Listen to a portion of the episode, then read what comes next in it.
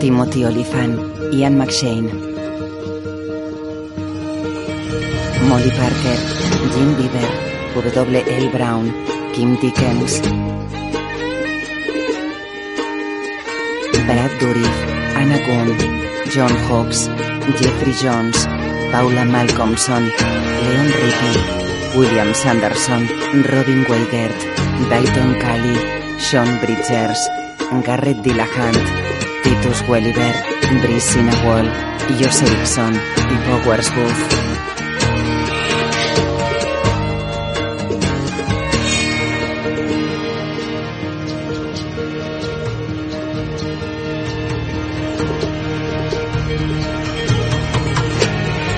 Director de fotografía, James Glennon.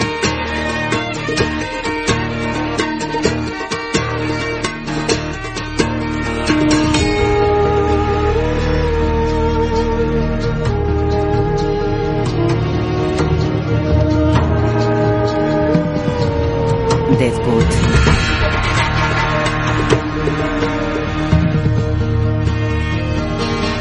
Creado por David Milch. Escrito por Elizabeth Sarnoff. Dirigido por Ed Bianchi. Fusiones y capital. William baja la escalera de casa. Seth está en la cocina. Buenos días, William. Buenos días, señor Bullock. ¿Se te permite tomar café? Sí, señor. ¿Como un tercio de taza? Y el resto de leche. ¿Y de azúcar? ¿Tres cucharadas? El niño asiente. ¿Crees que será esta la mañana en que el extremo de esta lámpara se me clave en la cabeza? William mira hacia el techo. No lo sé, señor. Bullock le da la taza.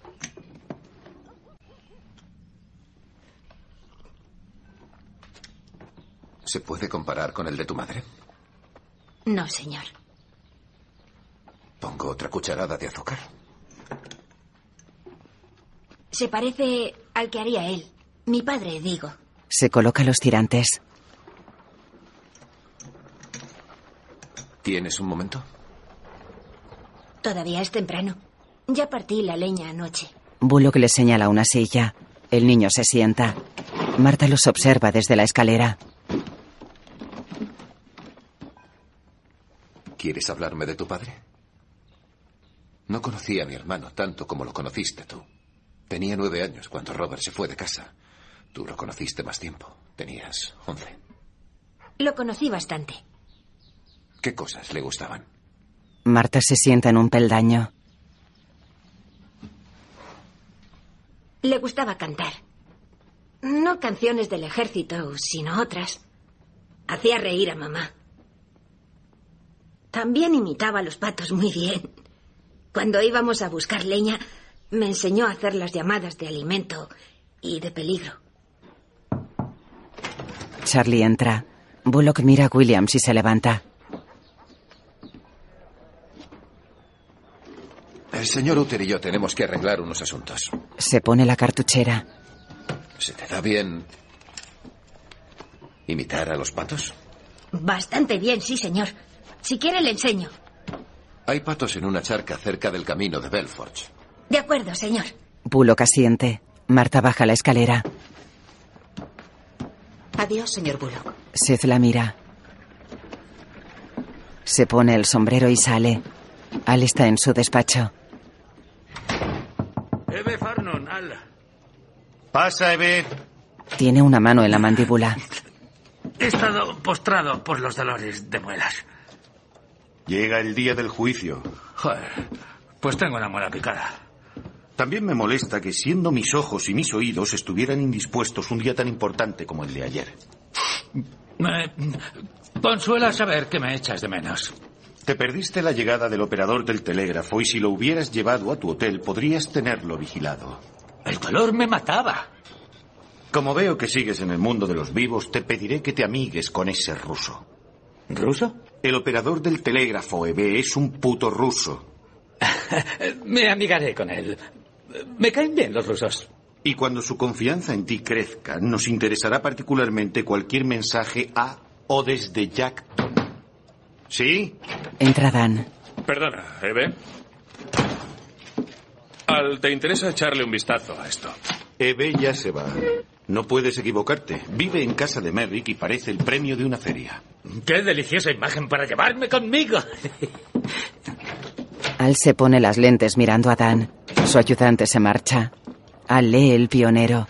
En el Vela Union, Sai tiene el periódico en la mano. Swarengen ha botado el barco del periodista con la bodega llena de cuentos de vieja. Una chica se acerca a él. Quiere que le lleve otros 5.000. Joder, qué tío. Dile a ese gordo cabrón que baje y lo coja él mismo. Si se lo llevo, me dará 100. Con los cinco que le has llevado antes está haciendo algo. Solo quiere mirarlos mientras te folla. Así que me conformo con ocho dólares de los nueve que te da por polvo y mis 90 de los 100 que va a darte por llevarle esto. O es mejor darle al gordo la oportunidad, si tiene que bajar aquí a por los otros cinco, de probar suerte en esta planta, en las mesas de los juegos de azar. Entiendo. No te confundas, cielo. No me gusta perder el tiempo explicándote mis decisiones. Venimos a ver a Mos Manuel por la muerte de su hermano. Ja. Ah. Trae a Mos Manuel, Tess. Dile que el sheriff Bullock quiere darle el pésame aquí, entre las mesas de juego. Te sube la escalera. Sai coge el periódico y mira a Bullock. Con tantos rumores, sheriff, a su alrededor, ¿cómo le va la vida? Habitación de alma. Si firma usted aquí, señora, y pone a G en la esquina. Ella coge la pluma. ¿Es esa abreviatura un término corriente en una transacción financiera cuyo significado debería conocer? Esa abreviatura, señora, son sus iniciales. Alma asiente y firma los documentos. ¿Y si pregunto por el paradero del dinero que he firmado haber recibido, revelaré alguna estupidez? La diligencia de Denver debe llegar hoy. ¿Y la caja fuerte para el banco que vamos a construir? En la diligencia también. La caja va en la diligencia y el dinero dentro de la caja. ¿Cómo debe ser? Vaya, he quedado como tonta. No, señora. Y usted cuidará de que la caja quede temporalmente en la tienda de Star y Bullock. Sí, señora. Sin fijarse en la incomodidad que tal situación genere. Fijaré los ojos más bien en la seguridad de su dinero. Excelente, señor Ellsworth. ¿Podría pedirle también que entregara esta carta? Claro. Al Swarengen. Por favor. Se levantan. No queda nada más que debamos discutir. En este momento no. Se marcha corriendo a la otra estancia. Entonces me voy. Se dirige a la puerta. En el Chesame, Joanny sube las cortinas de las ventanas. Jane está sentada en el umbral de la puerta. Joanny abre. ¿Quién es? Soy Joanny Stabs. Estás delante de mi casa. Ah. Ah, mantenía la vigilancia por si acaso venía ese. Por favor, pasa y explícate. No, déjalo. Se levanta. Eh, anoche me encontré a ese cabrón del que me hablaste cuando salía de aquí con la cabeza ensangrentada.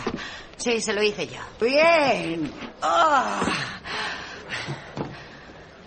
En fin, me dijo, mientras le apuntaba, que tú estabas bien. Lo estoy.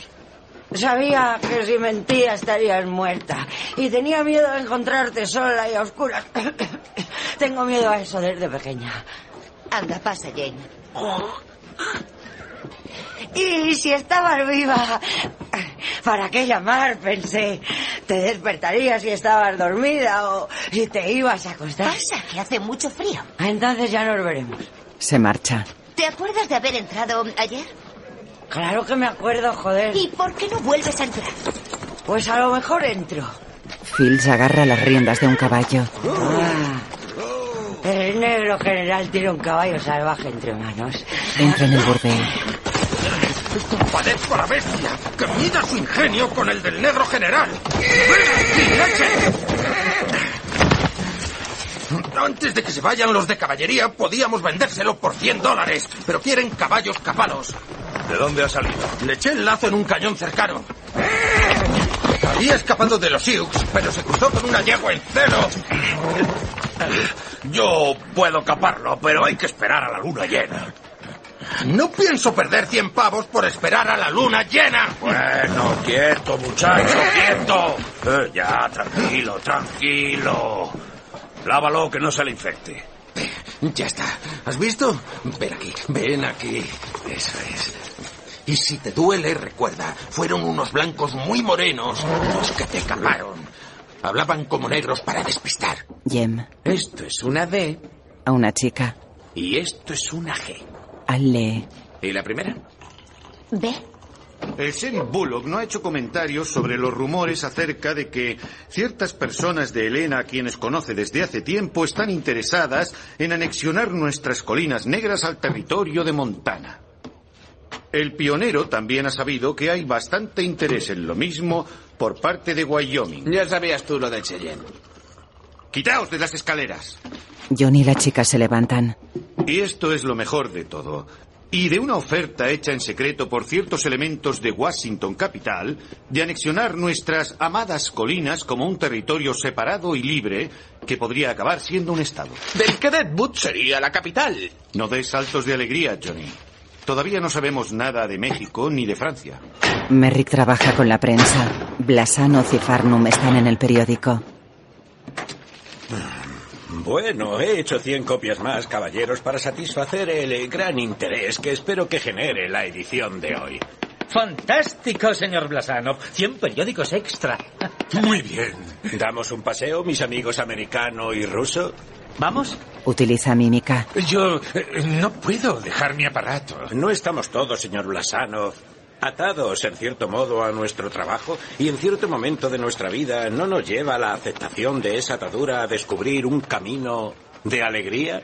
Eh, no lo sé, señor. Y no es el conocimiento de esa atadura lo que nos permite en ocasiones el rejuvenecedor placer de un respiro. Da tu paseo solo, AV. Te confieso que me tiene fascinado la máquina del señor Blasanov y espero que me explique su funcionamiento. ¿Ha visto al el pionero? No lo sé. Es un misterio que deberías resolver. Alice entra en el periódico. Buenos días. Buenos días, señorita. A.V. Merry, del pionero de Deadwood. Deseo enviar un telegrama. ¿Un telegrama? Sí. Entonces debe hablar con el señor Blasanov. Se acerca a Farnum y a Blasanov. Encantado. Eh, Blasanov, de la compañía de telégrafos de Cheyenne. ¿Cómo está? Señorita Isringhausen. Señor Farnum, quiero enviar este mensaje. Eh, Por supuesto. Eh, Tengo un papel para rellenar. Eh, Por favor. Aparta una silla. Mira a Farnum y el dueño del hotel disimula. Alice escribe en un papel.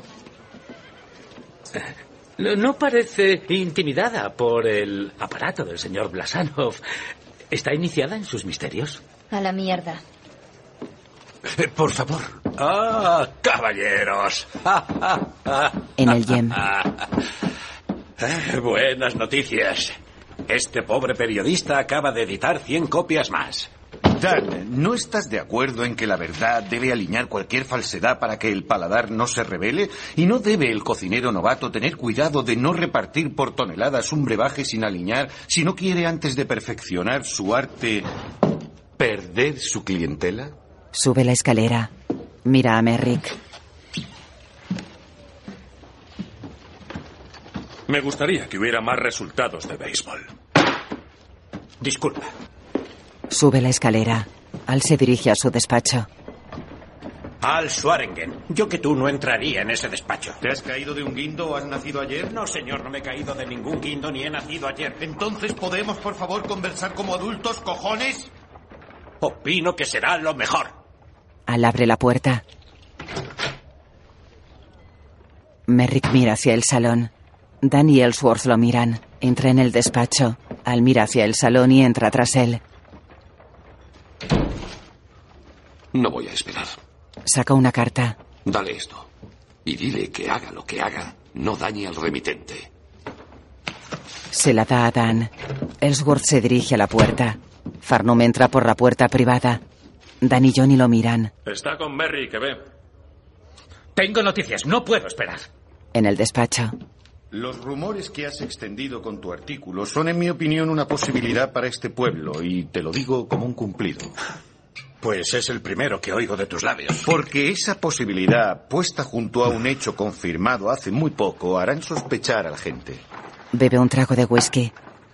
Sí, supongo que sí. Esos intereses que nos persiguen son mala gente y van a por nuestros huevos. Son unos hijos de puta hipócritas y sus repugnantes falsedades y los instrumentos que usan para dar por culo a la gente pueden volverse en su contra.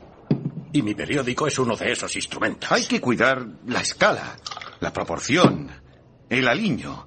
Bébete ese segundo vaso, cojones. Me gusta el puto alcohol. Un rasgo tuyo que me dio esperanzas. También me gusta oler a puta tinta. Huélela, Ana, huélela. No, así que disfrutaste escribiendo ese artículo, ¿eh? Farnum los escucha. ¿Hay peor manera de pasar la noche que pensando? Es evidente que no estás contento conmigo. Te has lanzado por demasiadas avenidas. El bien del pueblo era la principal idea. Evie se acerca a la puerta. ¡Al! Ha ocurrido algo extraño que necesito que analices. ¿Qué? Cuando estaba... en la- ¡Pasa! Eh, Estaba haciéndome amigo del ruso ese y esa profesora eh, vino a poner un telegrama.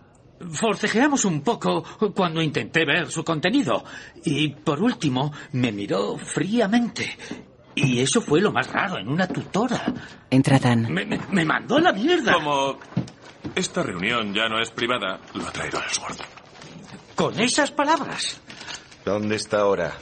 Sigue con el ruso. Está esperando respuesta a su mensaje. Al lee la carta. A Merrick. Sal por la puerta principal y da una vuelta por la calle antes de volver al periódico. Merrick se detiene en la puerta.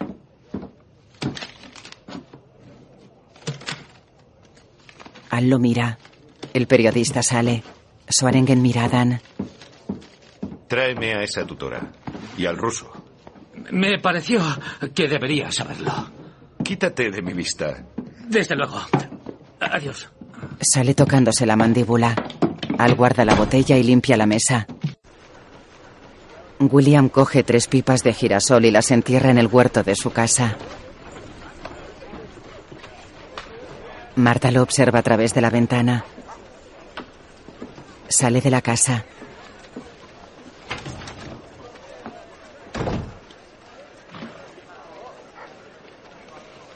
Se acerca a su hijo.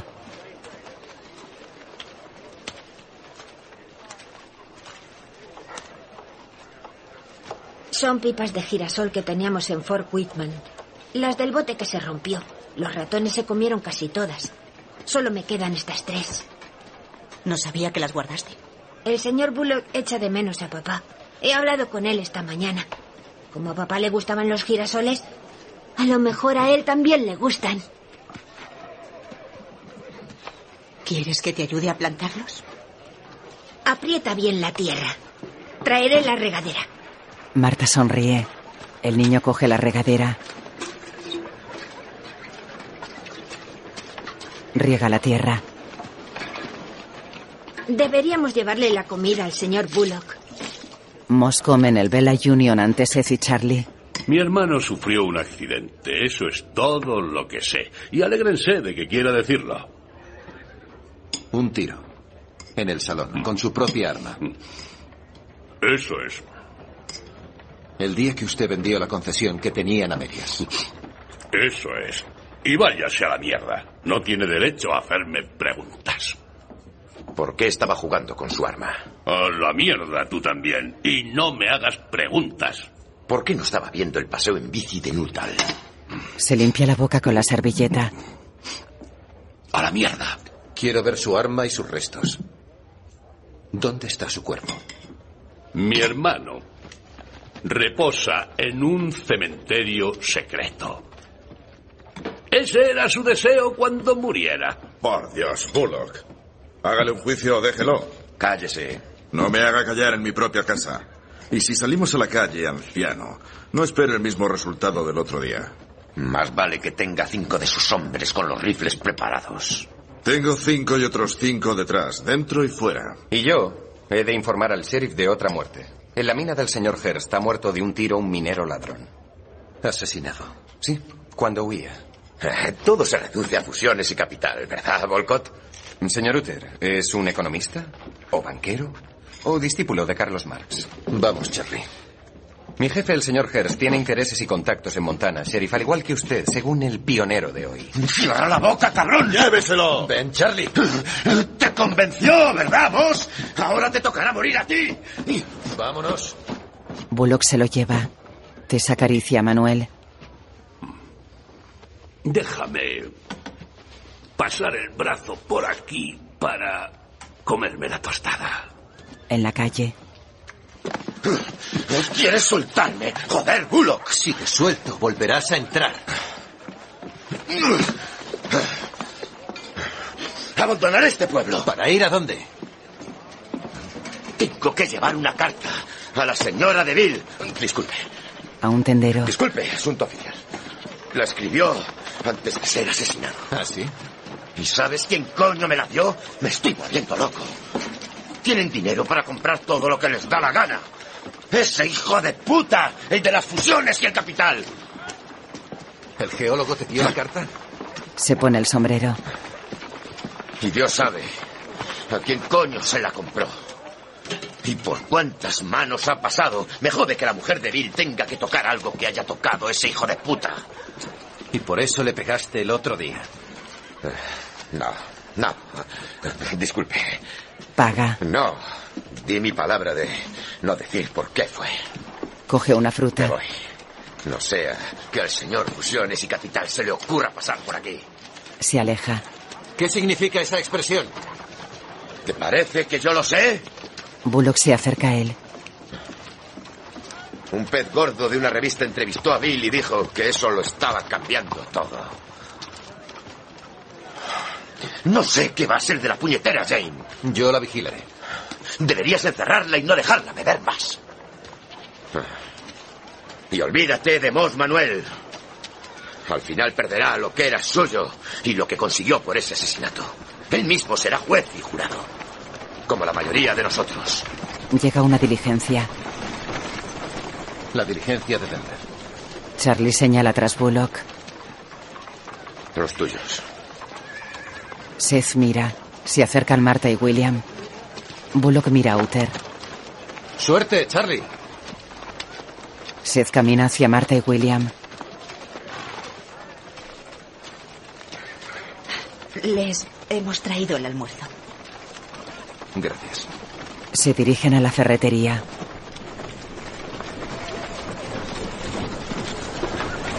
Alma los observa desde su habitación.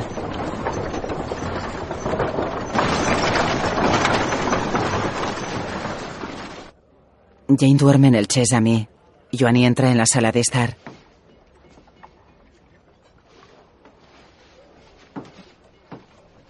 Recoge del suelo los restos de la botella de whisky. Estoy despierta. ¿Quieres ir al baño? No me vendría mal.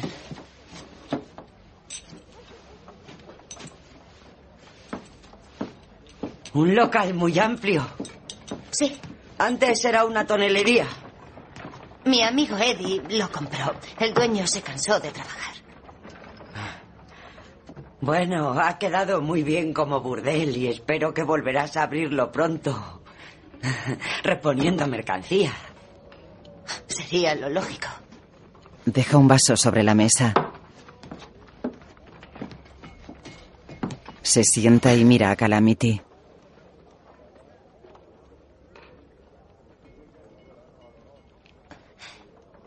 Quédate un poco, Jane. Como mi invitada. Hazme el favor de quedarte. Calamity la señala. Te advierto que soy muy cara. Vamos a ese salón. Jane sube a la planta de arriba del almacén de correos. Charlie tiene una carta en la mano. Entra Jane. Uther se guarda la carta. ¿Hay un salón nuevo en el pueblo? Me saludas con esa frase ingeniosa para luego poder seguir dándome por culo. Lo digo porque te he buscado porque quería despedirme antes de irme del pueblo, por si la palmas antes de que vuelva. Adiós, Charlie, adiós. Que tengas buen viaje. Cierra la boca. Porque resulta que cuando vuelvas, si no te mata antes algún animal al que hayas vuelto loco con tus críticas, verás que me he ido de este sitio de mierda. Para que no tengas que avergonzarte ni tampoco preocuparte de mí, de la enfermera más fea del mundo. Entra en la celda. Charlie cierra la puerta. ¿A dónde? ¿A dónde qué? ¿A dónde coño vas a irte cuando te vayas de este sitio de mierda? Me iré al coño burdel de ahí abajo, al que tú me enviaste para ver a esa muchacha, si es que la necesidad de fastidiarme no ha borrado todos los recuerdos de tu cabezota. ¿Os lleváis bien las dos? No acabo de decir que me voy a ir a vivir allí. Pero siendo una casa de putas, eso puede indicar un acuerdo de negocios o cualquier otra cosa. Sí, voy a hacerme una gran puta. Eres un gran conocedor del carácter humano, Charlie. Se dirige a la puerta con el abrigo de Bill y sus pertenencias. Pues bien. Bien. ¿Y tú a dónde vas? Charlie se anuda un pañuelo al cuello. No voy a decírtelo. Si habías decidido no decírmelo, ¿por qué me lo has dicho? Mi decisión es no decirte a dónde voy. Exactamente. Porque no creo que deba. Y ya está.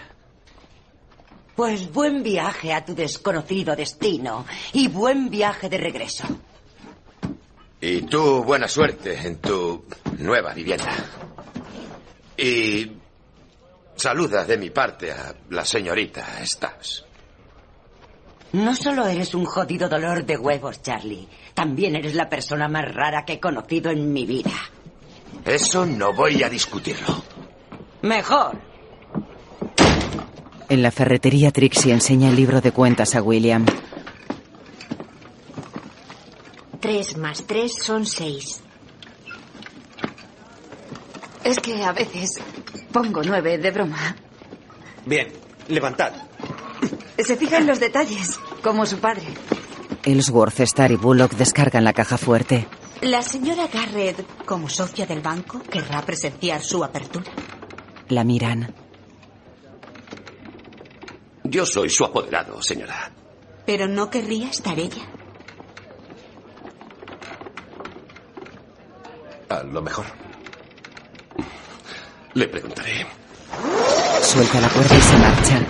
La caja fuerte cae. Disculpe. Trixie camina por la calle tras Ellsworth. ¿Qué coño pasa aquí? ¿A mí qué le cuentas? Lo que hay entre esas dos reventará como un volcán. Eso te lo garantizo. ¿Le has propuesto matrimonio como juraste que harías?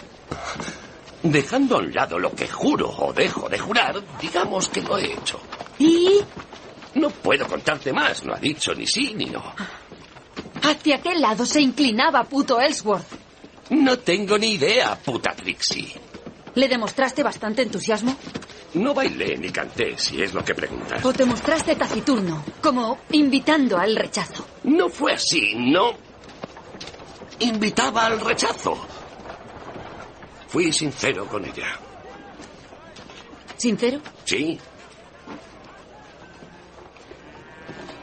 Entonces, ¿por qué coño no dice nada? Eres un candidato bastante aceptable, teniendo en cuenta su situación. ¿Me has mirado bien? Es lógico que tenga alguna reserva. Despacho de La Al. señora Garrett me ha escrito.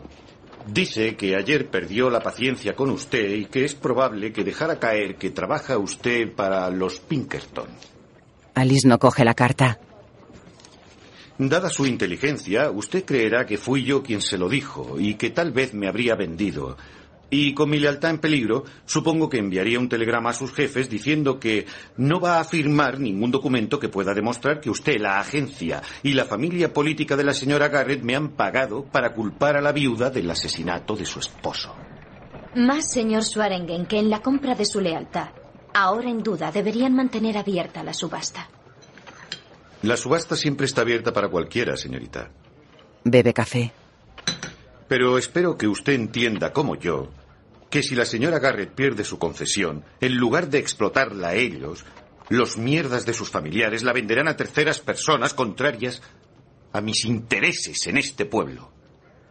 De modo que para comprar mi lealtad, su familia y los que se quedarán la concesión tendrían que pagar un precio muy alto.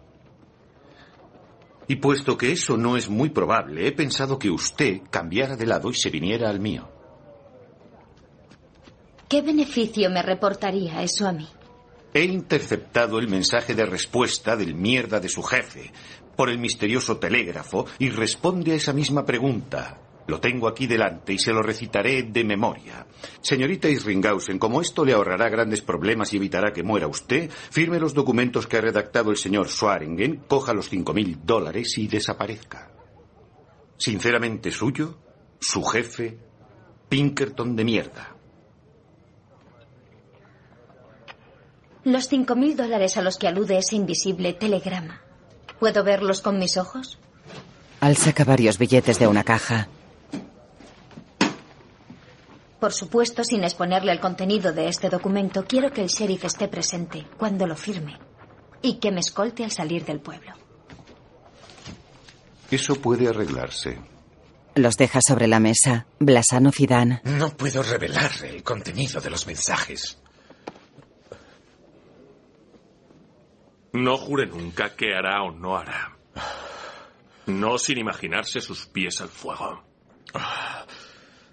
Señor, soy una persona cuyos padres fueron asesinados y no tengo más familia ni parientes y creo en la confidencialidad de los mensajes. ¿Qué coño quiere decir eso?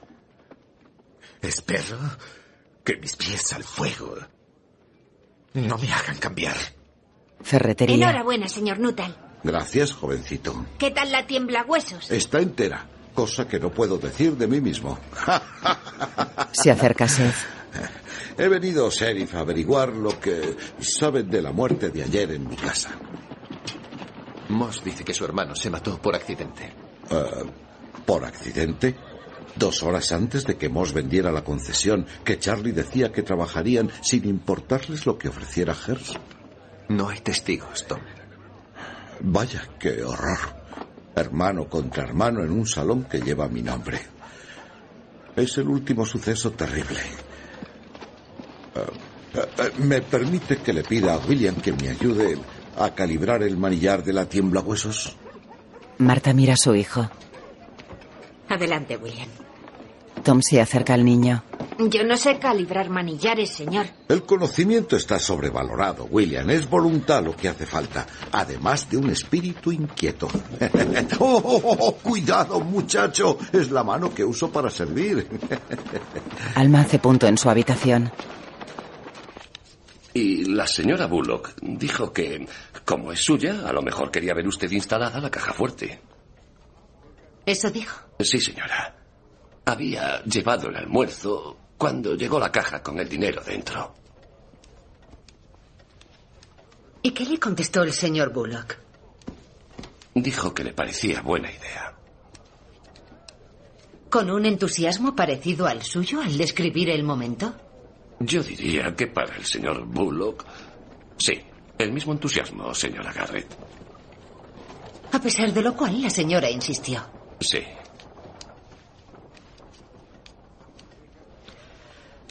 Bueno, pues no la decepcionaré.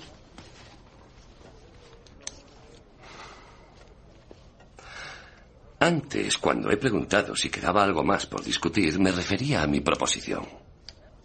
Entendí que hablaba de eso. No quiso responder. No quise hacerlo porque aún no me había decidido. ¿Y ahora? No, aún no.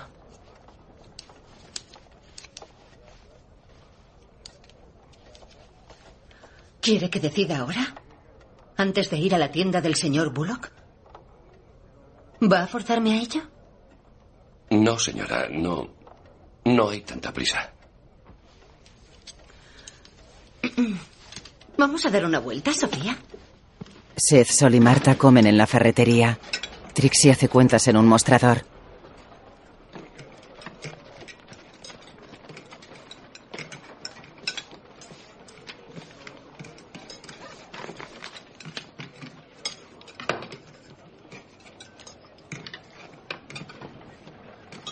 Marta mira a Trixie.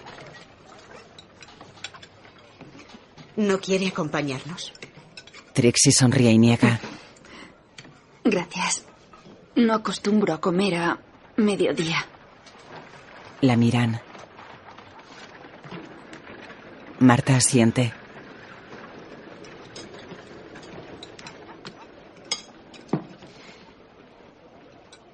Se me ha ocurrido que puesto que la señora Garrett tiene derecho a estar presente, podríamos discutir nuestros planes para la instrucción de los niños más detalladamente que en nuestra previa conversación. Esther mira a Bullock. Por supuesto. Estupendo. Johnny entra en la tienda. El señor Swarengen quiere verlo, sheriff. Ahora no. Johnny saluda a los presentes con la cabeza y espera en la puerta. Tom y William caminan por la calle. Si se atara una cuerda al cuadro y el otro extremo a una nube, podría emplearla para hacer llover.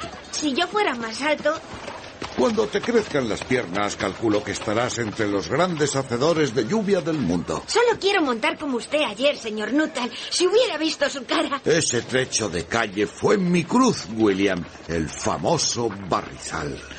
Eché hacia adelante los hombros, pero no demasiado, y al saltar un agujero, ¡oh! moví las nalgas a la izquierda. Giré el manillar así y ¡pum! La plancha enterrada. ¡Bum! ¿Y adivinas dónde acabé? Alma, Sofía y Ellsworth entran en la ferretería. Buenas tardes. Buenas tardes. Buenas tardes. Buenas tardes, señora Garrett. Se acerca a ella. Buenas tardes, señora Bullock. Le deseo lo mejor en esta empresa que ofrece tantas oportunidades a este pueblo. Le tiende la mano. Seth, Sol, Ellsworth y Trixie la miran. Gracias. Espero. Por hacerse cargo de la educación de los niños, mi Sofía incluida. Gracias. No me expresé adecuadamente el otro día. ¿Quiere comer, señora Garrett? No, gracias. Esa debe de ser la caja fuerte. William, ¿nos atrevemos a montar juntos? Sí, si usted se atreve. Pues claro, intrépidamente y con valor vamos allá por nuestro honor. Daré una vuelta e iré pensando en la mejor forma de subirte a ti. Aquí le esperaré, señor. Tom sube a la bicicleta. Steve lo mira sonriendo. Bonita. Preciosa. Tom monta en bici por el pueblo. William lo observa. En la ferretería, Parece estar todo en orden. Bullock la mira. Johnny espera fuera. Observa a Trixie sacar una pepita de oro de su escote. El primer depósito. La deja sobre el plato de la balanza. Star pesa la pepita.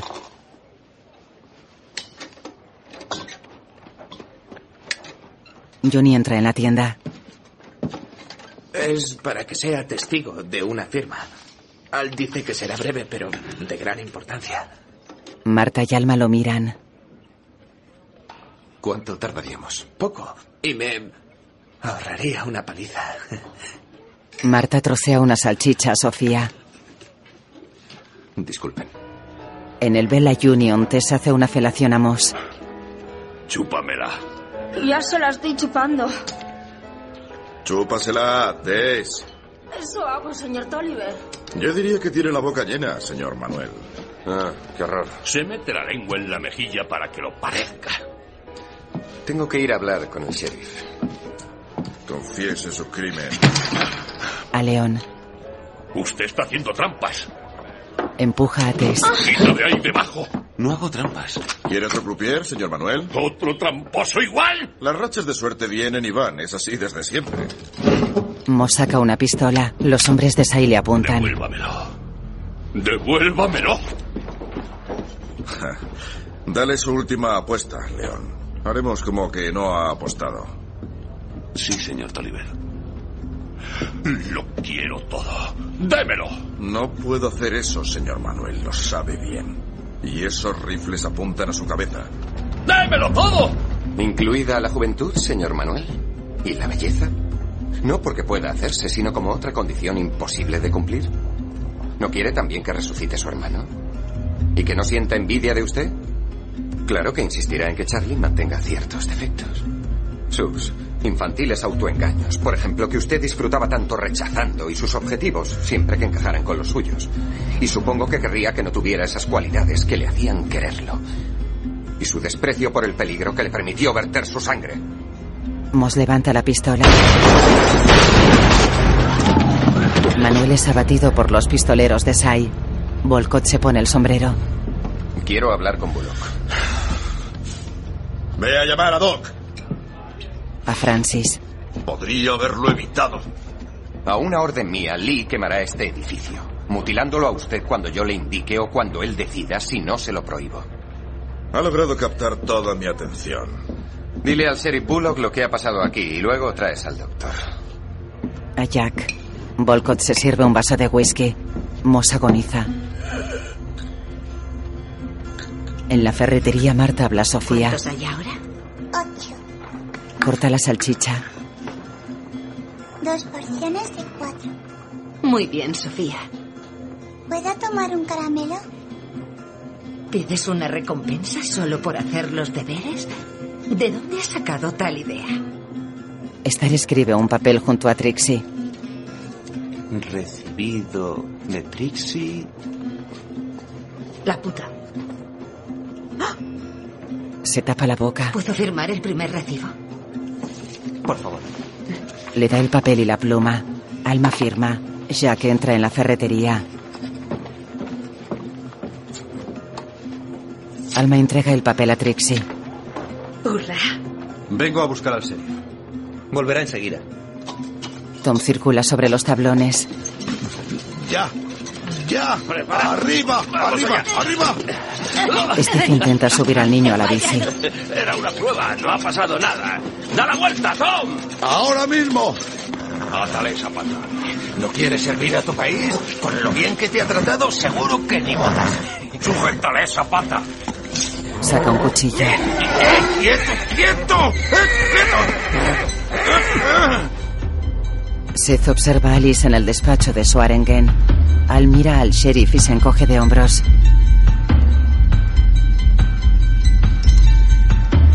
La señorita Irringhausen lee un documento.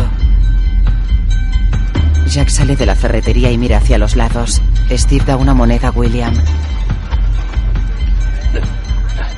Toma, no le digas a nadie que te lo he dado. No puedo aceptarlo, pero gracias. Guárdalo en secreto y no te preocupes.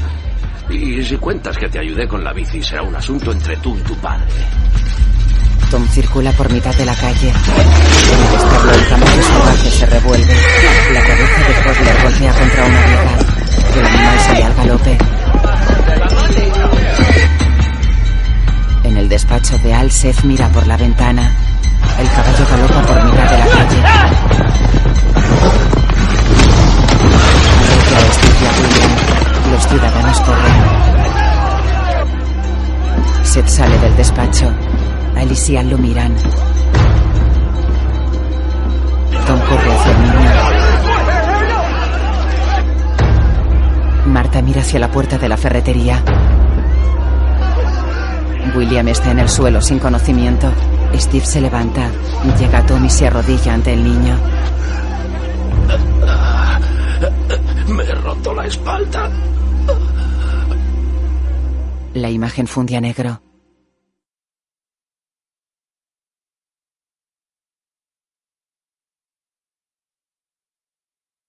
Música de Raynon Hale y Johnny Klimek.